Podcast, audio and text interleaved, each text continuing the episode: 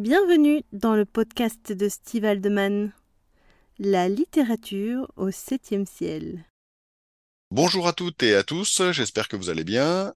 Aujourd'hui, je vais vous parler des Chroniques de Gore, une saga de John Norman entamée en 1966, où se mêlent philosophie, érotisme et science-fiction.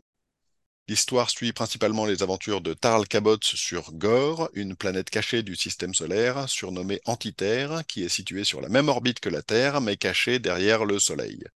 Gore est un lieu où se déroulent divers conflits, notamment en rapport avec des espèces aliens, les prêtres rois insectoïdes et les prédateurs couris aux énormes pinces. Une des raisons pour laquelle le livre est connu, c'est parce qu'il décrit une société très machiste où les femmes sont pour la plupart des esclaves. Et de ce fait, il a eu un impact sur certains membres de la communauté BDSM qui peuvent se nommer eux-mêmes goréens. Alors je précise tout de suite que je n'ai pas lu cette saga et que pour en parler, j'ai deux invités, Eric et Opal. Donc est-ce que vous pouvez vous présenter? Bonjour à tous, donc moi c'est Eric, j'ai 57 ans. J'ai découvert euh, Gore à, travers l'heroic fantasy depuis une vingtaine ou une vingtaine d'années, et c'est devenu un peu ma, ma philosophie vis-à-vis de ma compagne Opal. Bonjour, moi c'est Opal. J'ai découvert ce monde euh, il y a deux ans, vers mes 29 ans, euh, et ça fait deux ans que je vis avec euh, mon mec. Alors, je peux préciser euh, qu'Opal, euh, bah, vous ne m'êtes pas inconnu, hein, puisque vous aviez accepté déjà il y a quelques mois que notre illustrateur s'inspire de votre portrait pour la réalisation de courtes vidéos promotionnelles dans le cadre de la sortie de notre euh, roman, de notre double roman écrit avec Rose. Est-ce que vous pouvez nous préciser un petit peu la nature de votre relation en quelques mots? En quelques mots, nous sommes un couple goréen c'est-à-dire que Opal est ma Kajira et je suis le maître euh, d'Opal. Ça fait deux ans que nous vivons H24 ensemble. Nous vivons parfaitement normalement. D'accord. Avec, euh, avec la notion de, de, de gore derrière.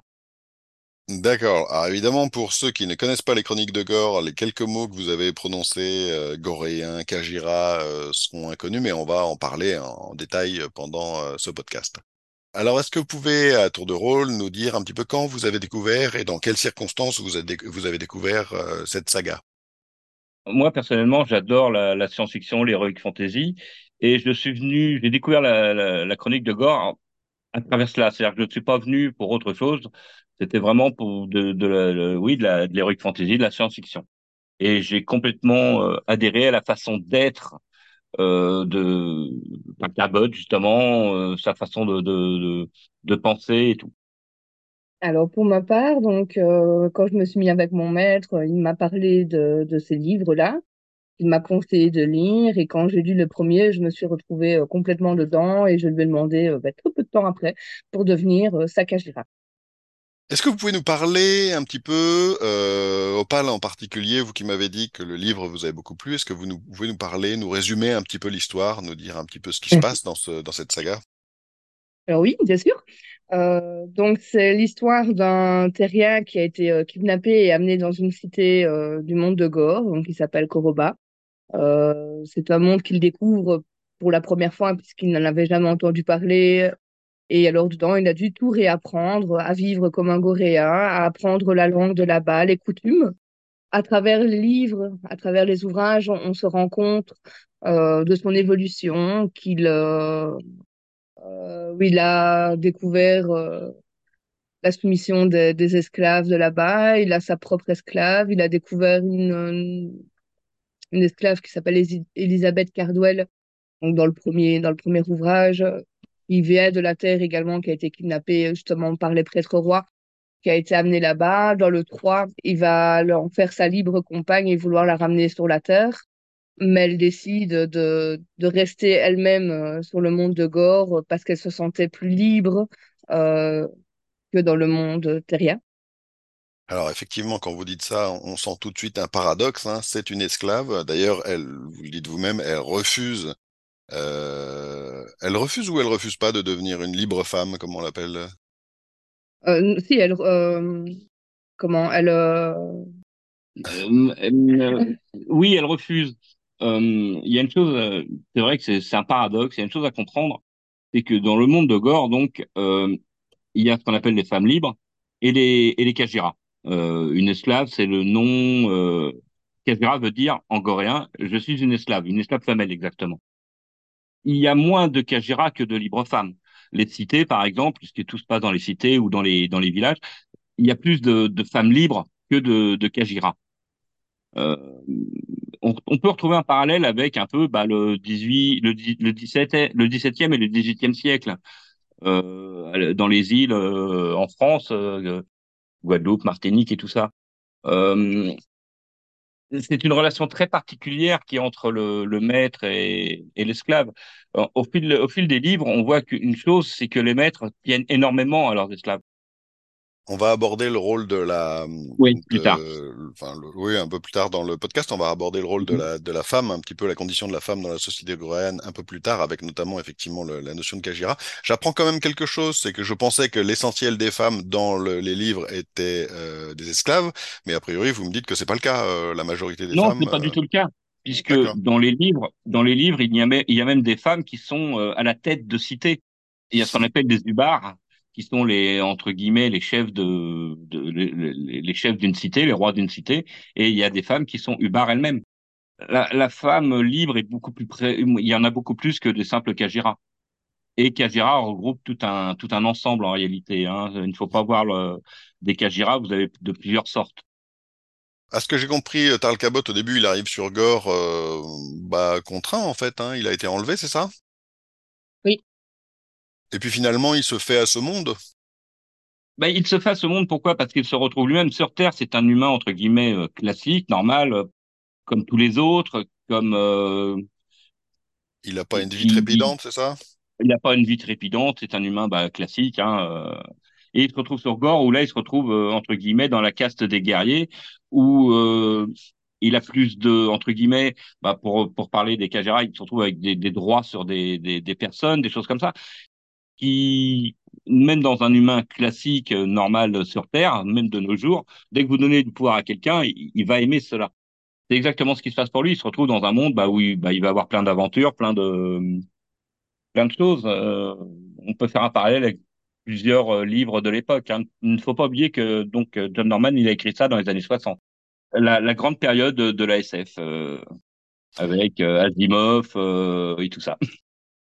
On faisait un parallèle dans une discussion préparatoire tout à l'heure avec John Carter de Mars. Il me semblait avoir lu dans le- les pages Wikipédia qui s'en était Oui. inspiré. Bah, John Carter, on retrouve un peu la, la, la même base. Un homme qui est projeté sur un monde, euh, alors qui est, comme je dis, qui est projeté, hein, c'est-à-dire qu'il n'est pas enlevé par un vaisseau spatial ou quoi que ce soit. Il se retrouve euh, projeté de, instantanément sur un autre monde inconnu, avec une autre façon de penser, une autre façon d'être, une façon plus médiévale. Si les gens regardaient, euh, puisqu'il y a le livre John Carter, mais il y a aussi les livres, euh, les, les films, excusez-moi. Il y a aussi les films, dont un qui- qu'ils ont voulu en faire une saga, euh, John Carter de Mars. Un film qui est sorti il y a quoi, une dizaine d'années. C'était un flop de Disney d'ailleurs. Il me semble qu'ils voulaient en Ouais, faire une, euh, une- ouais. C'est ça, exactement. Et on retrouve un peu le, le même parallèle. La différence, c'est que là, bah, de John Carter, il y a, il y a beaucoup moins, c'est moins développé. Euh, Gore, d'ailleurs, si on lit euh, Gore, les, dans le premier roman, on retrouve vraiment parfaitement John Carter. C'est exactement ça. Ça, c'est pour le premier roman. Et après, dans les suivants, tout est développé. La civilisation goréenne, la façon d'être, la façon de vivre. Mais au départ, c'est exactement ça. Si nous regardons le, le, premier, voire les, ouais, le, les deux premiers à la limite de Norman, on retrouve complètement John Carter, qui est de l'héroïque fantasy. Hein. Bon, j'imagine qu'il vit. euh, on parlait de roman de gare hein, euh, tout à l'heure. euh, on, est dans un roman euh, qui n'a pas forcément une qualité euh, littéraire extraordinaire. C'est pas pour cette raison-là qu'on en a parlé en fait. Enfin, vous pouvez peut-être nous en dire quelque chose de ça? Tout à fait. Euh, il ne faut pas oublier que donc John Norman, quand il a écrit les Chroniques de Gore, c'était ce qu'on appelait à l'époque des romans de guerre. Les romans de guerre, ça servait à quoi? À l'époque, il n'y avait pas Internet, il n'y avait pas la télévision comme maintenant. Donc les gens, quand ils avaient des longs voyages en train, qu'est-ce qu'ils faisaient? Ils achetaient des romans, des, livres euh, dans la gare pour pouvoir lire dans, le train. Donc c'était des livres faciles à lire. Et on retrouve bien cela d'ailleurs dans John Norman, euh, dans les Chroniques de Gore. Les premiers sont très faciles à lire, ils sont rapides à lire, ils sont, ils sont, comme je vous l'ai dit, ils sont pas tellement développés. C'est vraiment centré sur le personne. Dans la suite, c'est un peu plus développé, c'est beaucoup plus euh, étoffé, toute euh, la, la philosophie, tout en étant toujours des romans relativement faciles à lire, mais euh, ça fait vraiment une suite. Et d'ailleurs, c'est une constante qu'on retrouve dans un certain nombre de romans de gare. hein. Euh, moi, quand j'étais plus jeune, dans les gares, on trouvait beaucoup de romans type SAS, dans lesquels il y avait très souvent une part d'érotisme débridé.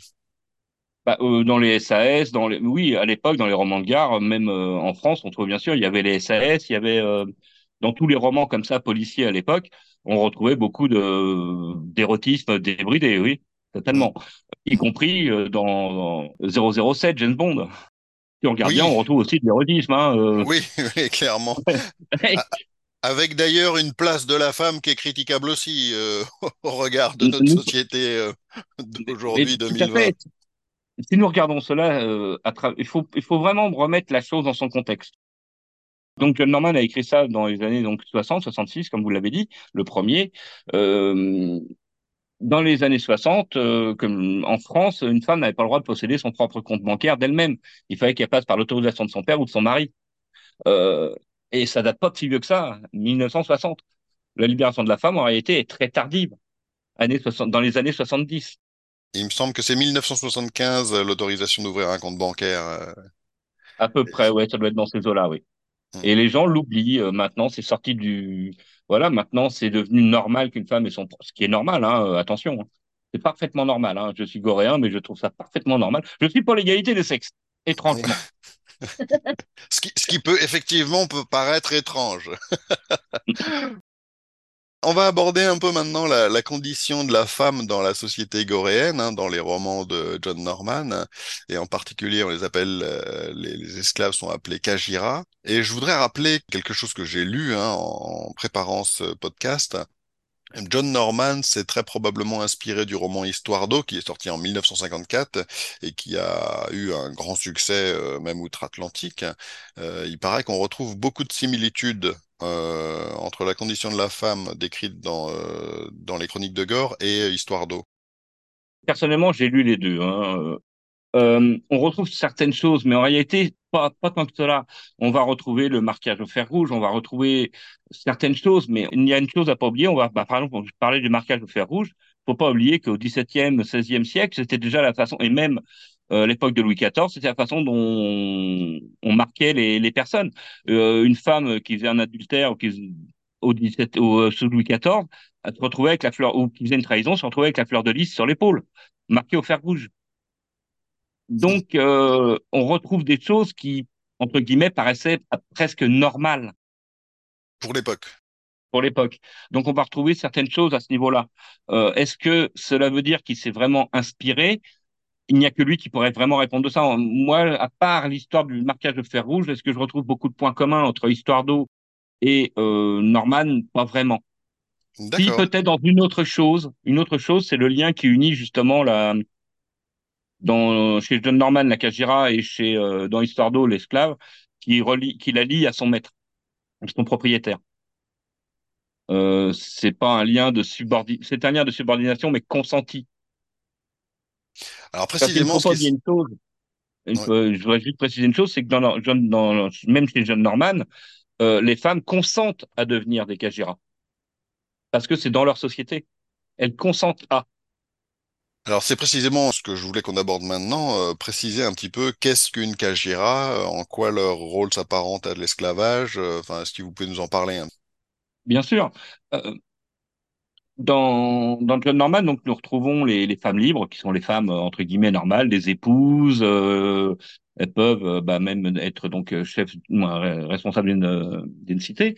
Et les Kajira. Les Kajira englobent elles-mêmes plusieurs catégories. Nous avons ce que ce qu'on appelle les les les Kajira de plaisir, les ce qu'on appelle aussi les Kajira Tower, puisque la façon de vivre goréenne, c'est qu'ils vivent dans des tours et euh, ce qu'on appelle une Kajira Tower, c'est une, euh, une femme qui va s'occuper bah, du ménage, de l'entretien de la tour et tout ça.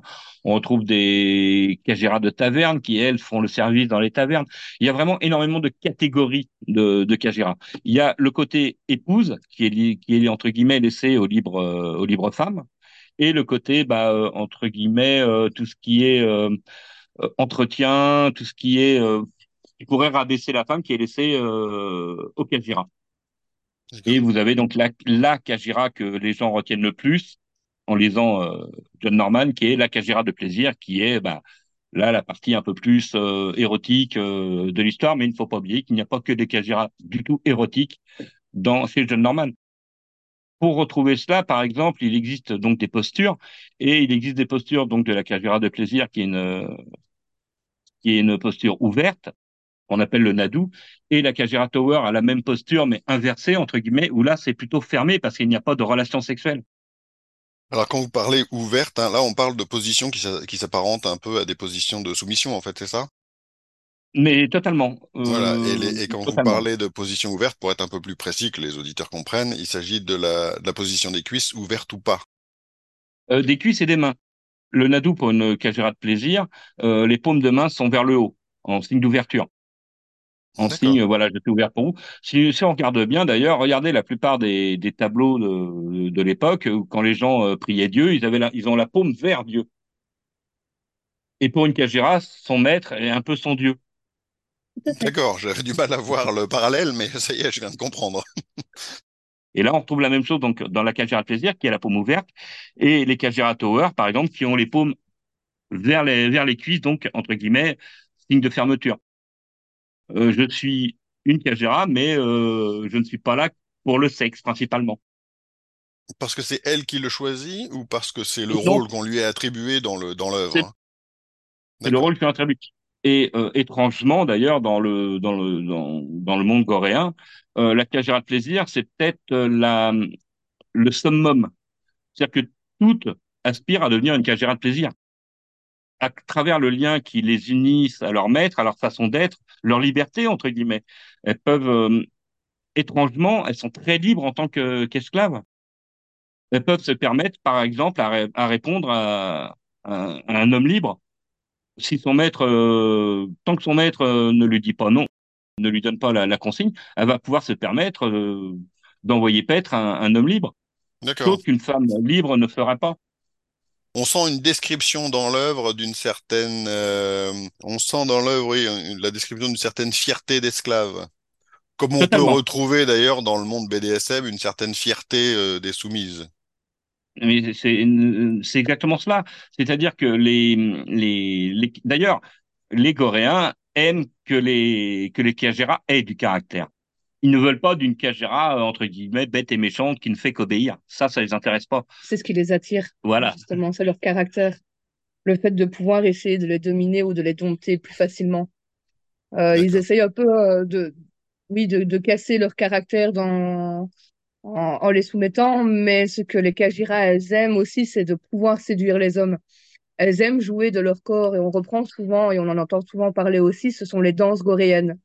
Euh, que justement les Kajira apprennent et à travers ces danses-là, elles peuvent exprimer toutes leurs émotions. Donc leur colère, leur rage, euh, elles peuvent aller provoquer justement euh, certains, bah, les maîtres, les hommes qui sont là, leur dire ah bah vous mourrez mais vous ne mourrez pas. et c'est de ce plaisir-là qu'elles ont vraiment. On les retrouve souvent dans les ouvrages Les esclaves de Gore, donc qui est le septième livre, où là qui a été écrit par une par une esclave, donc une terrienne, pareil, qui a été amenée sur la terre qui a été amenée sur quand, quand, vous dites qu'elle a été écrite, la narration est faite du point de vue de cette, de cette femme, c'est ça? Voilà, où euh, bah, c'est une, euh, une dame euh, qui est riche, qui est belle, qui déteste les hommes, qui déteste même la population en elle-même, donc sur Terre. Et elle a été amenée dans un seul but, donc par les prêtres rois, c'était pour tuer Tal Cabo, qui dans cet ouvrage-là se faisait appeler Bostre de Porcar. Et du coup, euh, on la voit vraiment toute sa transition. Elle, se croit supérieure surtout, qu'elle est la plus belle de toutes, euh, que les autres sont euh, sont stupides, qu'elles ne valent rien, de façon qu'elles ce sont des esclaves et qu'elle pas. Et au final, en lisant le livre, on se rend compte, et elle le décrit d'elle-même, qu'elle commence à comprendre un peu l'esclavage, qu'elle elle-même veut commencer à séduire les hommes, à se sentir belle, à, à se voilà à sentir ce, pouvoir euh, de, l'esclave et de la séduction en fait envers les autres. Elle, va arriver dans, un groupe où elle a été euh, kidnappée. Enfin, elle va être amenée là-bas, elle va être mise comme une esclave donc domestique où elle va faire les tâches euh, du linge, elle va nettoyer, va faire la cuisine et on la surprend l'envie de, de, faire partie de ces femmes de plaisir là, à pouvoir être amenée dans la tente de son maître et pouvoir la servir comme comme elle le voudrait il y a une chose à voir, c'est que si on regarde bien, on parlait tout à l'heure de la libération de la femme. quand le début de la libération de la femme, ça a été représenté comment? La mini-jupe, par exemple. Se montrer, voilà, oui, oui, je suis belle, je suis désirable, et je peux me montrer aux hommes, et vous pouvez pas m'avoir malgré tout. On peut retrouver un peu ce parallèle. Je sais pas si vous voyez ce que je veux dire. Alors moi, ça m'inspire quand même une réaction, c'est c'est un bon fantasme masculin où je ne m'y connais pas, malgré tout. mais mais c'est exactement cela. Mais euh, montrez-moi un seul homme qui n'aurait pas d'avoir une femme avec qui, euh, bah voilà, entre guillemets, il peut faire tout ce qu'il veut. Qui... C'est le sentiment de pouvoir qu'on a sur quelqu'un d'autre que n'importe qui. Très clairement, très clairement, mais c'est ce que ça m'inspirait à l'écouter, ce qui n'est pas une critique d'ailleurs en soi. Hein. Non, non, mais c'est exactement Je suis moi-même auteur, c'est un livre, il écrit ce qu'il veut, Norman, il n'y a pas de souci. Mais je peux comprendre euh, avec les, années passant, les décennies passant et la révolution euh, sexuelle, en tout cas les, changements des mœurs, que c'est pu euh, euh, engendrer de telles critiques. Mais totalement. Bah, il arrivait un moment, donc euh, premier roman, comme vous l'avez dit, 66, Libération de la femme dans les années 70, 75, 80. Euh, oui, donc il a été très critiqué. Mais en réalité, si on regarde bien, on va retrouver certaines choses, comme je vous l'ai dit, euh, l'apparition de la mini-jupe, la façon de pouvoir s'habiller pour une femme comme elle a envie de le faire. De, elle, a, elle, a, elle a le droit, comme on dit, de vouloir plaire à un homme. Et on va retrouver ça un peu dans, dans John Norman, mais au niveau des Kajira, où les, ce qu'on appelle les libres femmes, elles sont plutôt euh, ont des couches énormes de vêtements sur elles pour pas montrer leur corps.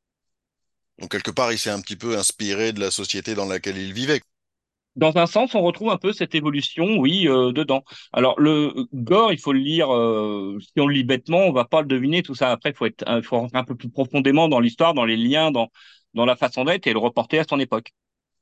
Euh, vous parliez de John Carter. John Carter, c'est pareil. Si on lit bien John Carter, le rôle de la femme n'est pas fantastique. Hein. Alors, je ne l'ai pas lu. Euh, on parlait de, du film euh, tout à l'heure de Disney euh, qui a fait un flop. Je n'ai vu que celui-là. Euh, qui... Et puis j'ai compris le flop d'ailleurs parce que moi qui aime la science-fiction, euh, bon, à un moment on le voit faire des bonds de 10 mètres, on y croit encore, mais quand il fait des bonds d'un kilomètre, moi j'avoue j'ai lâché. ça ça Alors je vous rassure, dans Gore on ne retrouve pas ça. Hein. Euh, euh, John, euh, dans Gore, il n'est pas plus puissant que, que les autres. Hein. il est plus puissant par son entraînement, entre guillemets. D'accord, oui. Mais il n'a pas de super pouvoir. Ça reste, on va dire, un minimum crédible. Il n'a pas de, voilà, c'est pas un super héros, quoi. D'accord. Non, pas du tout. D'ailleurs, euh, dans John Norman, c'est vraiment la description d'une autre façon, d'une autre civilisation. Un peu comme si quelqu'un, notre, moi, euh, il y a 100 ou 200 ans, arrivait dans une euh, tribu amazonienne ou voilà. Alors, ce que j'aimerais qu'on aborde maintenant, c'est un peu l'influence que ce livre a eu sur les pratiquants ou un certain nombre de communautés de pratiquants BDSM. Dans les discussions préparatoires qu'on a eues, on parlait notamment euh, d'un certain nombre de manifestations euh, de cet impact, notamment sur euh, un réseau social, enfin un jeu qui, qui, avait une forme de réseau social qui n'est plus très connu aujourd'hui, mais qui était connu il y a quelques années, qui s'appelait Second Life. Qu'est-ce que vous pouvez nous en dire? C'est toujours pareil. Dans les jeux, c'est, on a envie d'être supérieur aux autres. Donc, dans Second Life, on retrouve exactement cela. Hein. Il y a une communauté goréenne qui est là, qui existe dans Second Life, mais qui est vraiment au niveau du jeu où l'homme est supérieur à la femme. On va retrouver certaines choses euh, des, des romans, mais euh, sans la partie euh, érotique pure et dure. Alors, excusez-moi, je vous interromps. Quand moi je suis allé sur Second Life quelques jours, et effectivement, j'ai été visiter certaines des. Alors, je sais même plus trop comment ça s'appelle parce que j'ai vraiment pas très bien connu ce jeu, qui, qui, qui n'était pas vraiment un jeu d'ailleurs, hein, qui s'apparençait plus à, à, une forme de, de, de monde en trois. amélioré.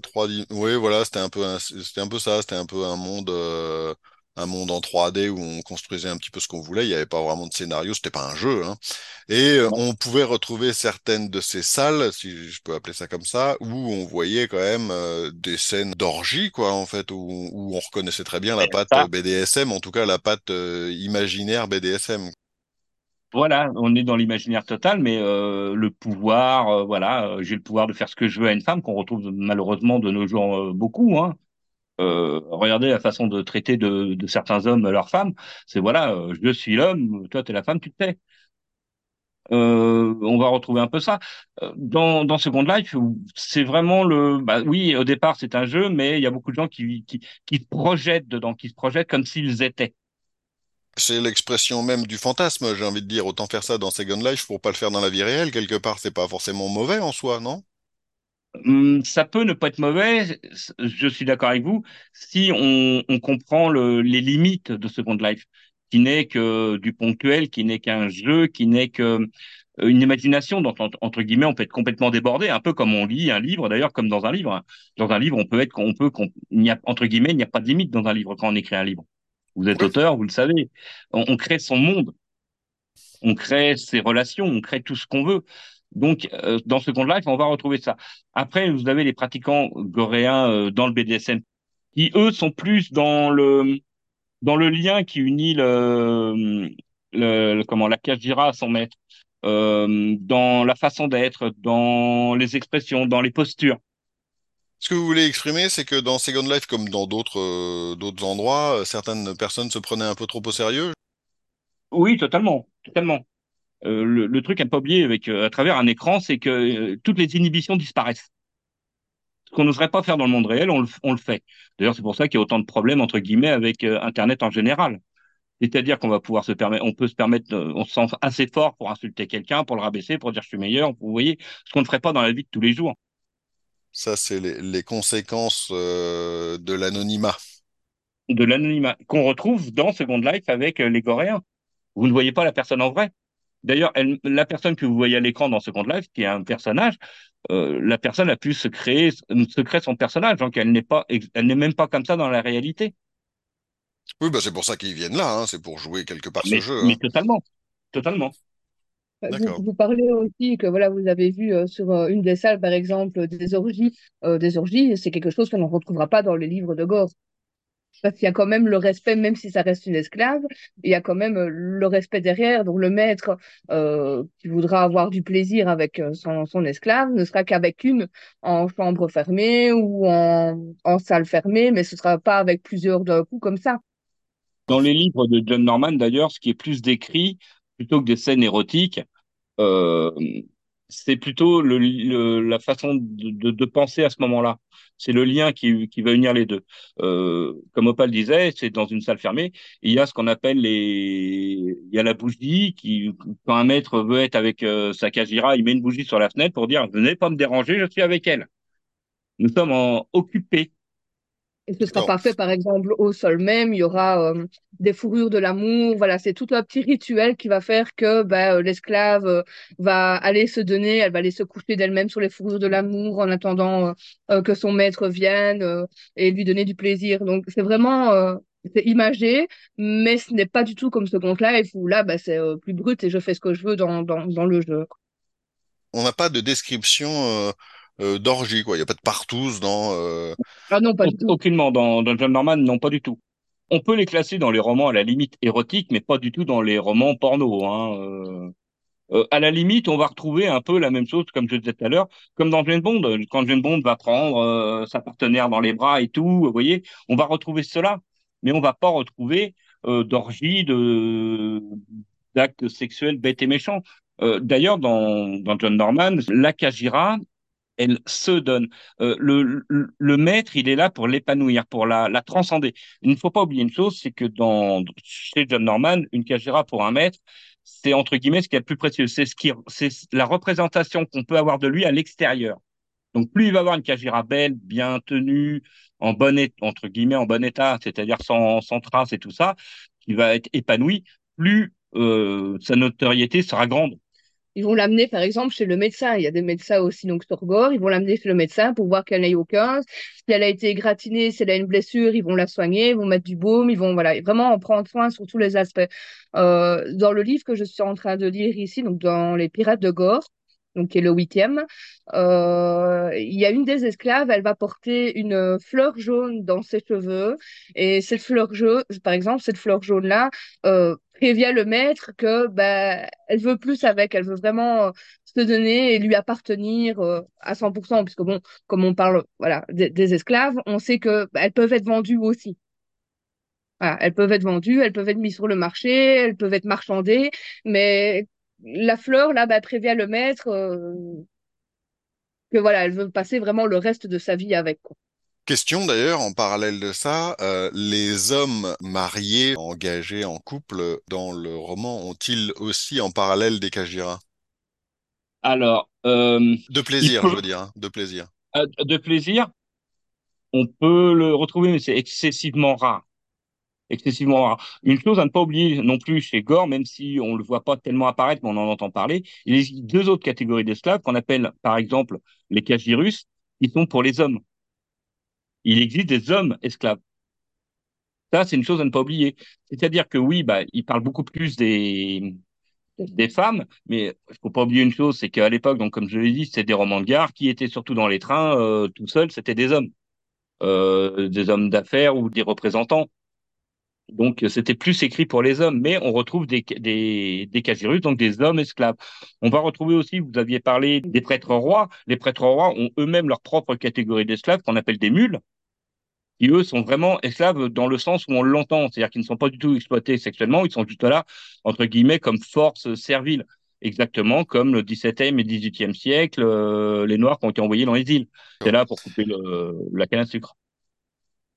Est-ce qu'on pourrait parler du lien qui unit, euh, par exemple, parlez-moi, qui unit euh, un maître goréen à, sa Kajira et entre guillemets le fantasme de la Kajira sur beaucoup de gens dans le milieu du BDSM mal, Allez-y autant que vous voulez.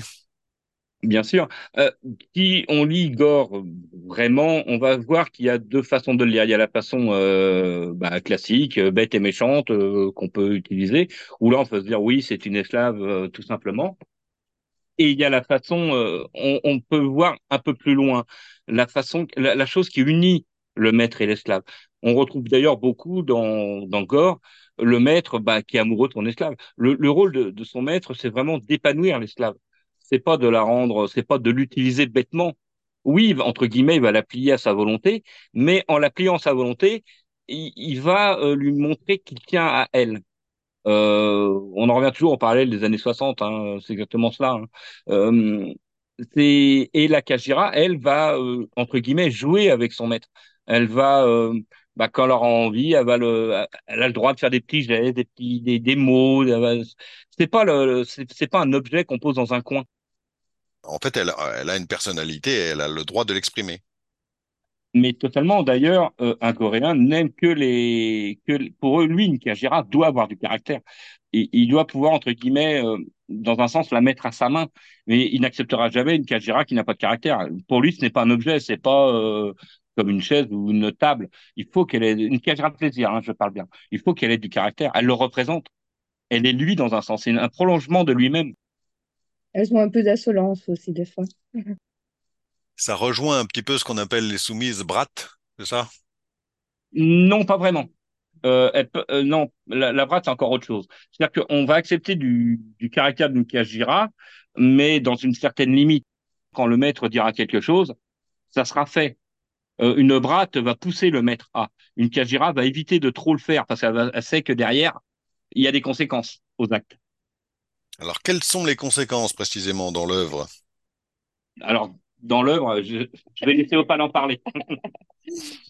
je dis entre autres, c'est le fouet avoir de, donc être attaché euh, légèrement suspendu dans le vide pour ne pas pouvoir bouger et être euh, fouetté jusqu'à ce que le maître euh, décide que la punition s'arrête. Euh, c'est des choses qu'elles ont extrêmement peur, donc elles ne veulent pas être punies, elles ne veulent pas décevoir. voilà, je vais prendre un peu comme ici dans la terre quand on vole quelque chose, euh, ben on est puni. Ben là, c'est pareil. Donc, dans le livre que j'ai lu juste avant, donc dans le 7, euh, elle volait des baies. Donc, elle pouvait sortir euh, de la petite tribu, faire le tour. Euh, elle pouvait cueillir des baies. Donc, elle était attachée à une autre esclave. Et alors, elle a volé dans le panier euh, de de sa compère euh, des baies que les gardiens l'ont vu. Du coup, elle a été attachée, elle a été fouettée et elle a été marquée aussi avec la marque des voleuses, la marque des menteuses, puisqu'après elle a dit qu'elle n'avait pas fait.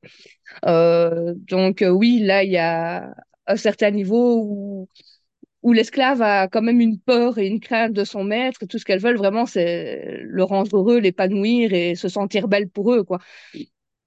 Il existe plusieurs niveaux hein, de punition. Attention, euh, là, euh, Opal parle du fouet, mais par exemple, on va retrouver dans le roman à un moment euh, une, une esclave qui devait ramasser euh, des déjections de d'animaux comme elle l'a mal fait, qu'il y a eu un problème, elle s'est retrouvée la tête enfermée dans le sac. Il n'y a, a, pas que des punitions physiques.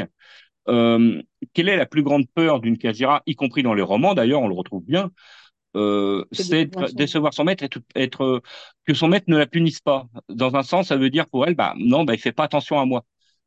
Et dans ce que j'entends, il n'y a pas de description chez Norman de masochisme de la soumise qui cherche la faute. Ah non, non, non, pas du tout. Pas du tout. Dans Gore, pour les femmes, entre guillemets, Kajira, c'est, euh, elles ne sont pas attachées plus que cela. Elles peuvent se balader, moins, quand leur maître leur permet, peuvent se balader dans la ville, elles peuvent, euh, elles peuvent tout ça. Il n'y a aucun souci. Euh, ce n'est pas l'esclave comme on l'a dans la, dans la tête des gens. C'est plus un lien qui l'unit à quelqu'un. Un maître va pas, un maître goréen va pas dire tous les matins à une esclave comment elle doit s'habiller, ce qu'elle doit faire et moins, ce qu'elle doit faire.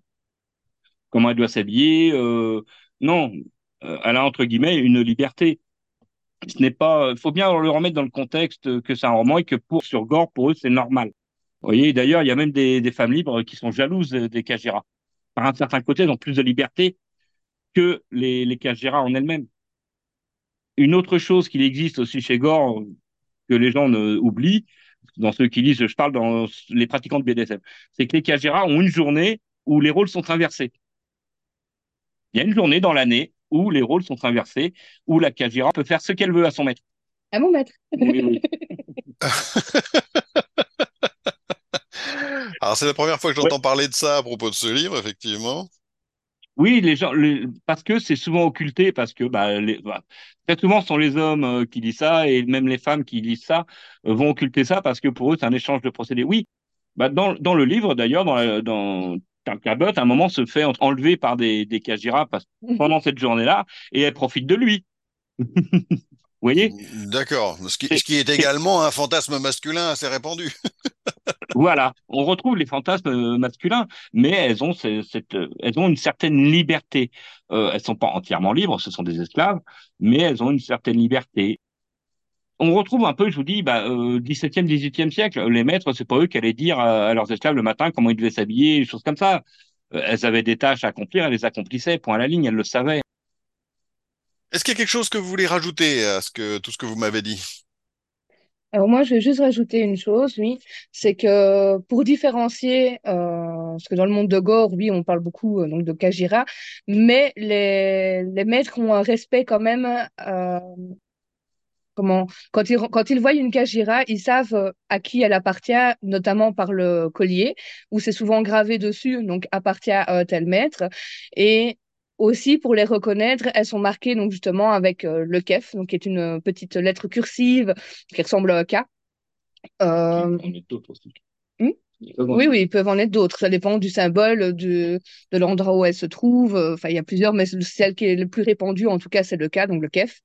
Et alors, quand, quand elles se promènent, comme euh, mon maître l'a dit, euh, dans les villages, dans les villes, euh, si elles portent le collier, on sait qu'elles appartiennent à un maître et il y aura un respect absolument. Donc, ils n'iront pas chercher ou la titiller à savoir lui faire faire des choses que, le maître en lui-même n'accepterait pas. Oui, parce qu'il y a une chose à ne pas oublier, c'est qu'il y a deux façons de devenir Kajira. Euh, se faire enlever, mais on n'enlève jamais euh, quelqu'un de sa cité. On va enlever une femme d'une autre cité pour la, faire, pour la, pour la faire devenir sa Kajira. Et bah, la femme libre a parfaitement le droit de demander à le devenir elle-même. Et j'imagine que ça arrive dans le roman de temps en temps. Ça arrive dans le roman où la. D'ailleurs, dès le premier roman, ça arrive où la femme, euh, parce qu'il se retrouve euh, complètement paumée en pleine, entre guillemets, cambrousse dans la forêt et tout, comme elle sait qu'elle pourra pas s'en tirer toute seule, elle va, elle va demander à devenir Kajira, parce qu'une fois qu'elle va devenir Kajira, quel est le rôle du maître? C'est de la protéger. Donc, il va devoir tout faire, une fois qu'elle va devenir sa Kajira, il va devoir tout faire pour qu'elle s'en sorte. Ce qui est là aussi euh, un, un, bon fantasme masculin, dans le sens où euh, n'importe quel gentleman n'aurait pas besoin de ça pour faire son maximum, j'ai envie de dire. Oui, mais, euh, les femmes qui veulent devenir libres, entre guillemets, il y en a certaines qui vont pas accepter. Non, euh, je, suis capable de me débrouiller toute seule. là, elle sait que elle, puisqu'elle vient d'une cité, c'était une femme riche, elle sait qu'elle pourra pas s'en tirer toute seule. Donc, elle lui demande de, de devenir sa Kajira. Tout en sachant qu'une fois qu'elle va l'être, elle va avoir des responsabilités elle aussi. Une Kajira a des devoirs envers son maître, mais son maître a aussi des devoirs envers elle.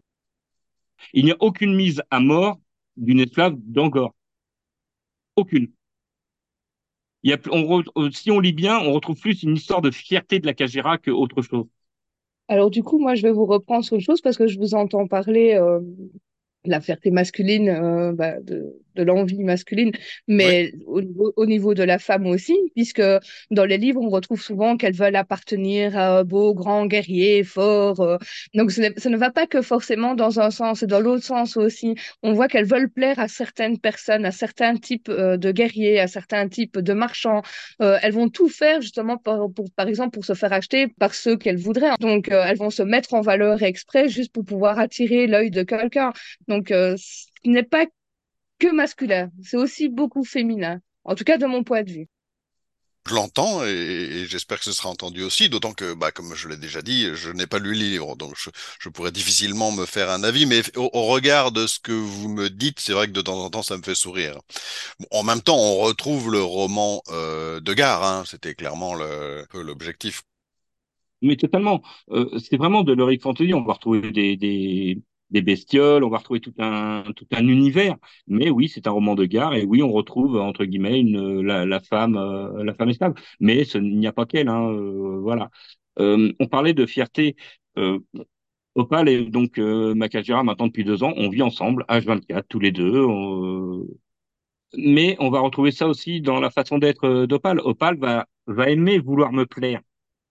C'est pas moi qui lui impose, c'est d'elle-même, elle va vouloir lui, avoir, elle va avoir ce besoin de plaire, de me plaire. Elle va avoir besoin de, de me représenter. Elle va avoir besoin de me montrer du respect. C'est pas moi qui, entre guillemets, qui lui impose cela. C'est aussi un besoin qui vient d'elle. Et ce partout, pas forcément qu'à la maison. Hein. Donc c'est vraiment euh, dehors, euh, même au travail, euh, n'importe où. Euh, c'est voilà. Mais il ne faut pas se dire que parce qu'elle me montre du respect, qu'elle se rabaisse devant moi. Ça n'a rien à voir. Non, pas du tout. C'est votre style de vie. C'est notre style de vie. Euh, ça veut pas dire que bah, Opal va se mettre à genoux devant moi à tout moment. Non, c'est vraiment la façon d'être qui compte. Quelqu'un de l'extérieur va pas s'en rendre compte. Opal pour tout le monde, bah, c'est ma, c'est, ma femme, c'est ma compagne, c'est ma moitié. Mais euh, dans notre façon de vivre, c'est aussi ma moitié. Même si je suis son maître, c'est ma moitié. Euh, moi, mon, mon but, c'est de l'épanouir, de la rendre heureuse. C'est pas de la rabaisser, de l'humilier bêtement. En tout cas, on sent que vous avez trouvé dans ce livre une résonance à euh, ce que, à la façon dont vous voulez mener votre vie, en fait, hein, à votre style de vie. Tout à fait. Totalement. Moi, je suis fière d'être Sakajira. Et moi, je suis fier qu'elle le soit. C'est, c'est tout bête. C'est. J'allais pas dire c'est tout bête. Vous êtes mignons tous les deux. Est-ce que vous vouliez ajouter autre chose? Pour les gens qui aiment le Rick Fantasy, je leur conseille Gore, mais il faut pas s'arrêter euh, à la Kajira, à l'esclavage et tout. Il faut vraiment le lire complètement. C'est vraiment de l'Heroic Fantasy entre guillemets à l'ancienne, hein, euh, dans les années 60. Hein, c'est pas la même façon d'écrire que maintenant. Mais voilà, c'est les gens qui aiment ça. Allez-y, hein, allez-y. Hein. Euh, ce sont des livres qui sont faciles à lire, qui sont, mais il faut pas s'arrêter au BDSM. Mais c'est pas parce qu'on se lit Gore qu'on doit s'intéresser à cela. Il faut se projeter à travers les personnages. Bon, c'est une histoire, il faut pas le prendre au pied de la lettre, en fait. C'est ça que vous me dites. Mais il y a des choses qui sont impossibles à réaliser euh, sur la Terre même. Une kajira est souvent euh, dans son plus simple appareil ou avec juste un camisque, donc qui est un bout de tissu euh, euh juste pour cacher certaines parties. Je, je, me vois mal, malheureusement, je me vois mal me promener comme cela dehors. C'est-à-dire qu'il fait un peu frais en ce moment. Hein oui, surtout. Mais voilà, ce que je veux dire, c'est qu'il y a des choses qui sont littéralement impossibles à reproduire sur la Terre en elle-même. Euh, le marquage au fer, oui, il y a certaines personnes qui le font, mais par exemple, je sais qu'il y a certains vis, euh, bah, ces vis, pardon, qui euh, ne peuvent pas être effectués dans certaines villes en France. J'ai lu ça il y a pas si longtemps. Donc euh, voilà, il y, a une limite aussi qu'on ne peut pas malheureusement reproduire sur la Terre, malheureusement pour moi.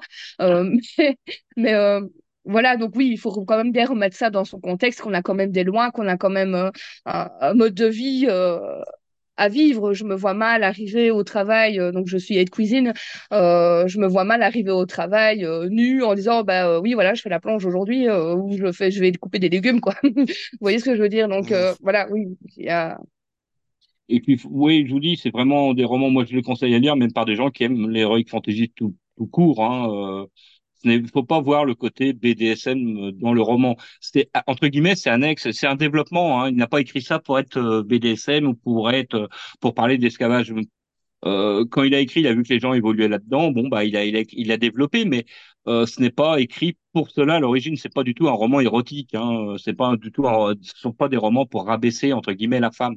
C'est un monde qu'il développe euh, peu à peu dans, dans ses livres. Tout simplement, un livre euh, d'heroic fantasy. On va retrouver des, des êtres fantastiques. On va retrouver, bah, vous avez parlé des prêtres rois. Euh, on va retrouver des des, des animaux exotiques, on va retrouver une façon d'être exotique. Mais voilà, c'est vraiment un truc pour se projeter dedans. Ce sont des romans de gare à l'origine, ce n'est pas du tout euh, ni érotique ni porno. Euh, voilà. Après, ça a été euh, développé par une certaine catégorie dans le BDSM qu'on appelle les goréens, oui. mais voilà, c'est et contrairement à ce que beaucoup pensent, une Kajira, ce n'est pas quelqu'un qui va dire oui à tout.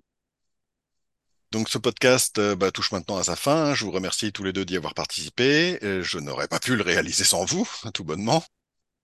Ben, nous vous remercions de, voilà euh, de nous avoir permis de nous de parler de ça. Avec grand plaisir. Ben, C'était un plaisir partagé.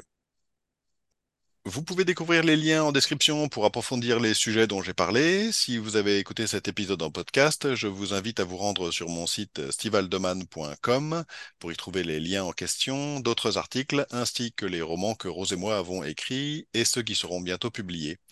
Je vous souhaite une excellente journée et à bientôt dans un prochain épisode.